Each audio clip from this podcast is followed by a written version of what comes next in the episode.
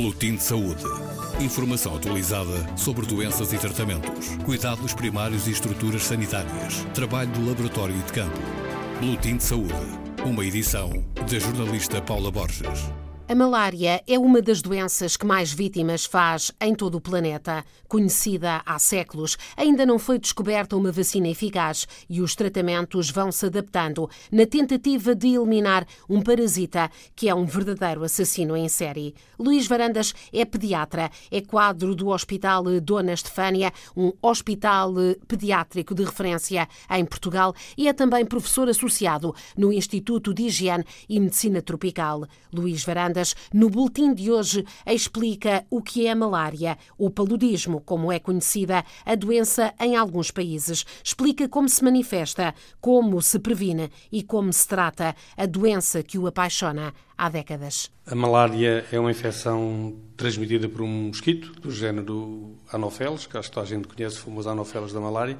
É a fêmea do mosquito que transmite e essa doença parasitária é, de facto, a doença parasitária mais importante no mundo e que, segundo a Organização Mundial de Saúde, em 2017 causou ainda mais de meio milhão de mortes, ou cerca de meio milhão de mortes, o que de facto é um número assustador.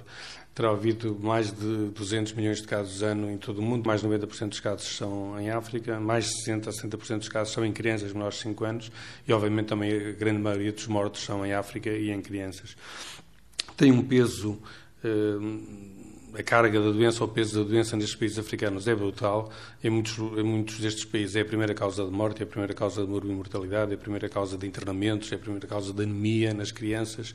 Enfim, é de facto um peso assustador. E os sintomas muitas vezes são difíceis de, de, diagnosticar. Aliás, há sintomas que podem ser de várias doenças. Sim, em termos clínicos, para um médico é de facto muito difícil diagnosticar a malária, porque a clínica é, é aquilo que nós dizemos muito inespecífico, ou seja, pode ser qualquer doença. Habitualmente cursa com febre eh, e um mal-estar geral.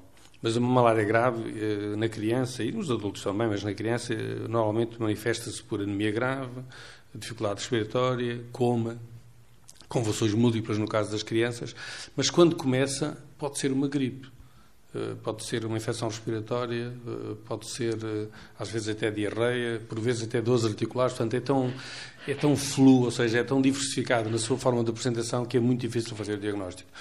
Basicamente, em termos clínicos, e para impedir que se evolua para uma malária grave, as pessoas têm que pensar que febre numa área em que a malária é prevalente tem que se escolher o diagnóstico de malária para poder tratar e evitar que se atingem as formas graves de malária. Nestes países endémicos eh, têm sido uh, feitos vários, tratamentos, vários tratamentos, uma vez que, que não há vacina, há, há métodos de prevenção, depois poderemos falar sobre eles, uh, mas estes tratamentos levaram também ao desenvolvimento de resistências e isso complica ainda mais a luta contra a doença.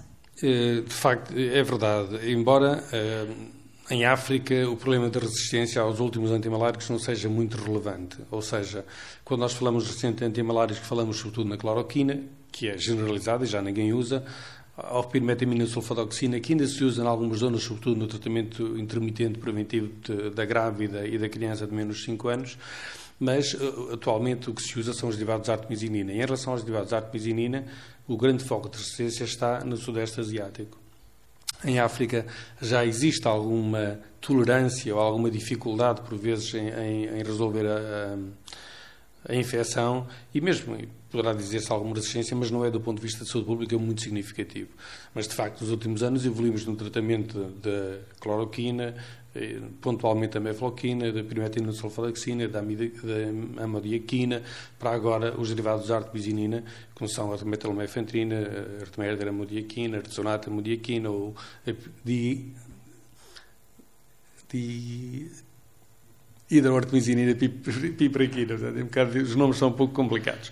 Mas a verdade é que com esses, com esses eh, novos tratamentos derivados de artemisinina, eh, as resistências em África ainda não são de forma alguma significativas e importantes e, portanto, não é um grande problema, desde que sejam disponíveis no mercado, claro. Eh, mas a malária não evolui sempre para uma malária cerebral, não é? É que às vezes é difícil perceber e é difícil perceber, explicar às pessoas porque é que o tratamento pode ser importante caso sejam uh, o tratamento de prevenção pode ser pode ser uh, um impeditivo da evolução desta doença. Nós temos aqui a considerar vários aspectos, ou seja, eh, temos as pessoas em área endémica cujos grandes grupos de risco são as crianças menos de 5 anos e as grávidas, e temos de fora da área endémica todos eles, nesse caso, para quem vai para a zona de malária, serão os viajantes. E essas pessoas que têm pouca imunidade para a malária, ou porque nunca tiveram contato com o parasita da malária, desenvolvem quadros graves mais facilmente e mais rapidamente. Quem vive a área endémica, como vai tendo contacto ao longo da vida com o parasita, tem alguma imunidade e, portanto, não desenvolve esses quadros graves de malária grave tão, tão, tão comumente. E no caso das crianças, até aos 5 anos, ganhando essa imunidade, nós vemos que no início, nos primeiros anos, de facto, desenvolve muita anemia e depois quadros de malária cerebral ou de disfunção respiratória, que são quadros também muito graves e que levam à morte com muita frequência.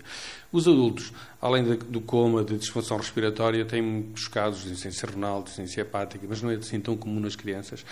O problema é que, de facto, quer nos, quer noutros, um quadro de malária grave com coma e morte pode se desenvolver em menos de 48 horas, em alguns casos até em menos de 24 horas.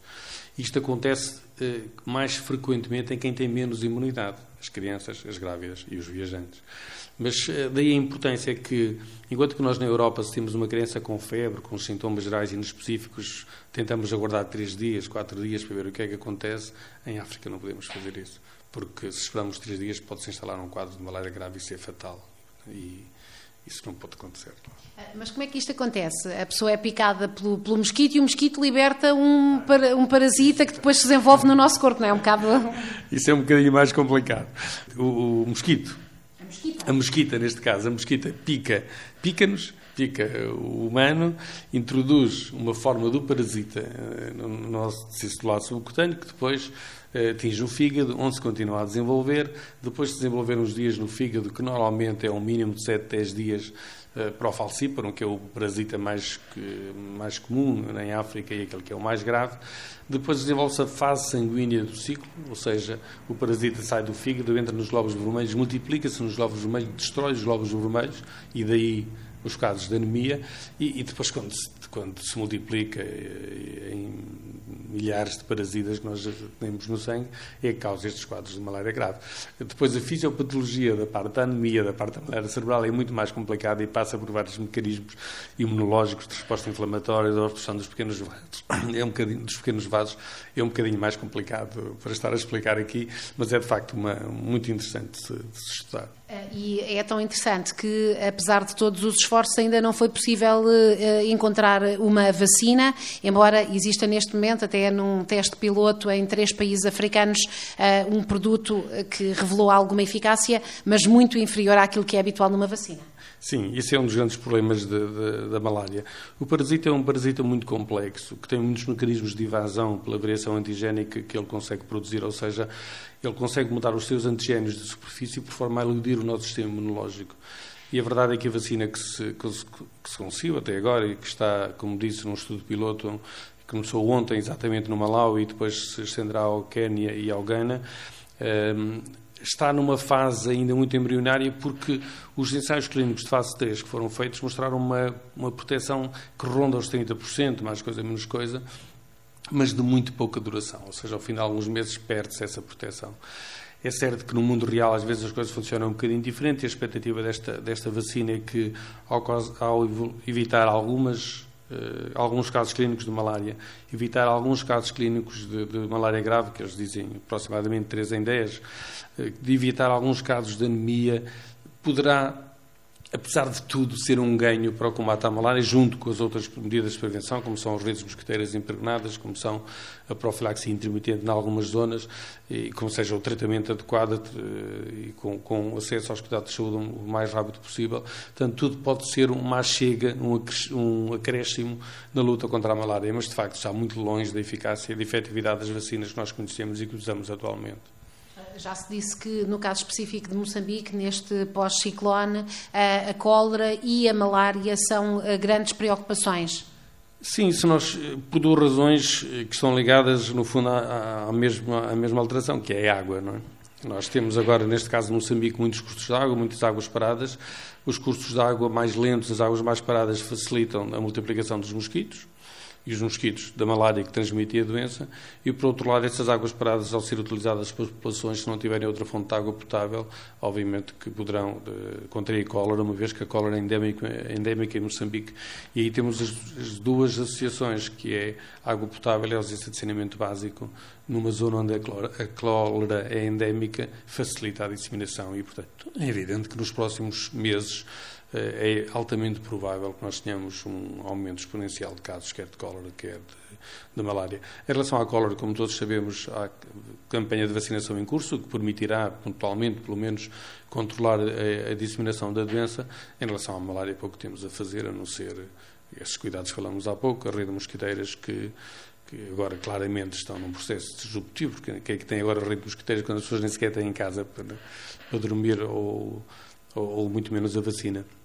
O que temos que ter, de facto, é bom acesso aos cuidados de saúde, diagnóstico pelos chamados testes rápidos, que são mais fáceis de fazer hoje em dia do que a microscopia óptica, e um tratamento adequado e atempado para evitar que, que se continue a propagar. Porque o tratamento, deixa eu voltar um pouquinho atrás, o tratamento adequado e atempado tem essa vantagem de que, eh, eu há pouco não completei o ciclo, porque quando nós desenvolvemos a malária temos formas parasitas, de parasitas no sangue e desenvolve os chamados gametas masculino e feminino. Quando o mosquito nos pica novamente, esses gametas fundem-se no mosquito e dão origem a novos parasitas que vão infectar o homem.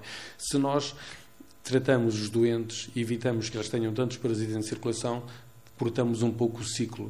É? Quando um mosquito nos vai picar, se nós já não tivermos parasitas em circulação, já não pode completar o ciclo e transmitir a doença a outros, outros indivíduos. E, portanto, tratamento eh, rápido, eficaz, atempado, é uma das medidas importantíssimas para combater a malária. O pediatra Luís Varandas, também professor associado no Instituto de Higiene e Medicina Tropical, a explicar o que é a malária, como se transmite, eh, como pode prevenir-se e como pode tratar-se. Luís Varandas é um dos especialistas que colabora com a RDP África nesta nova etapa do Boletim de Saúde. Boletim de Saúde. Informação atualizada sobre doenças e tratamentos, cuidados primários e estruturas sanitárias, trabalho do laboratório e de campo. Boletim de Saúde. Uma edição da jornalista Paula Borges.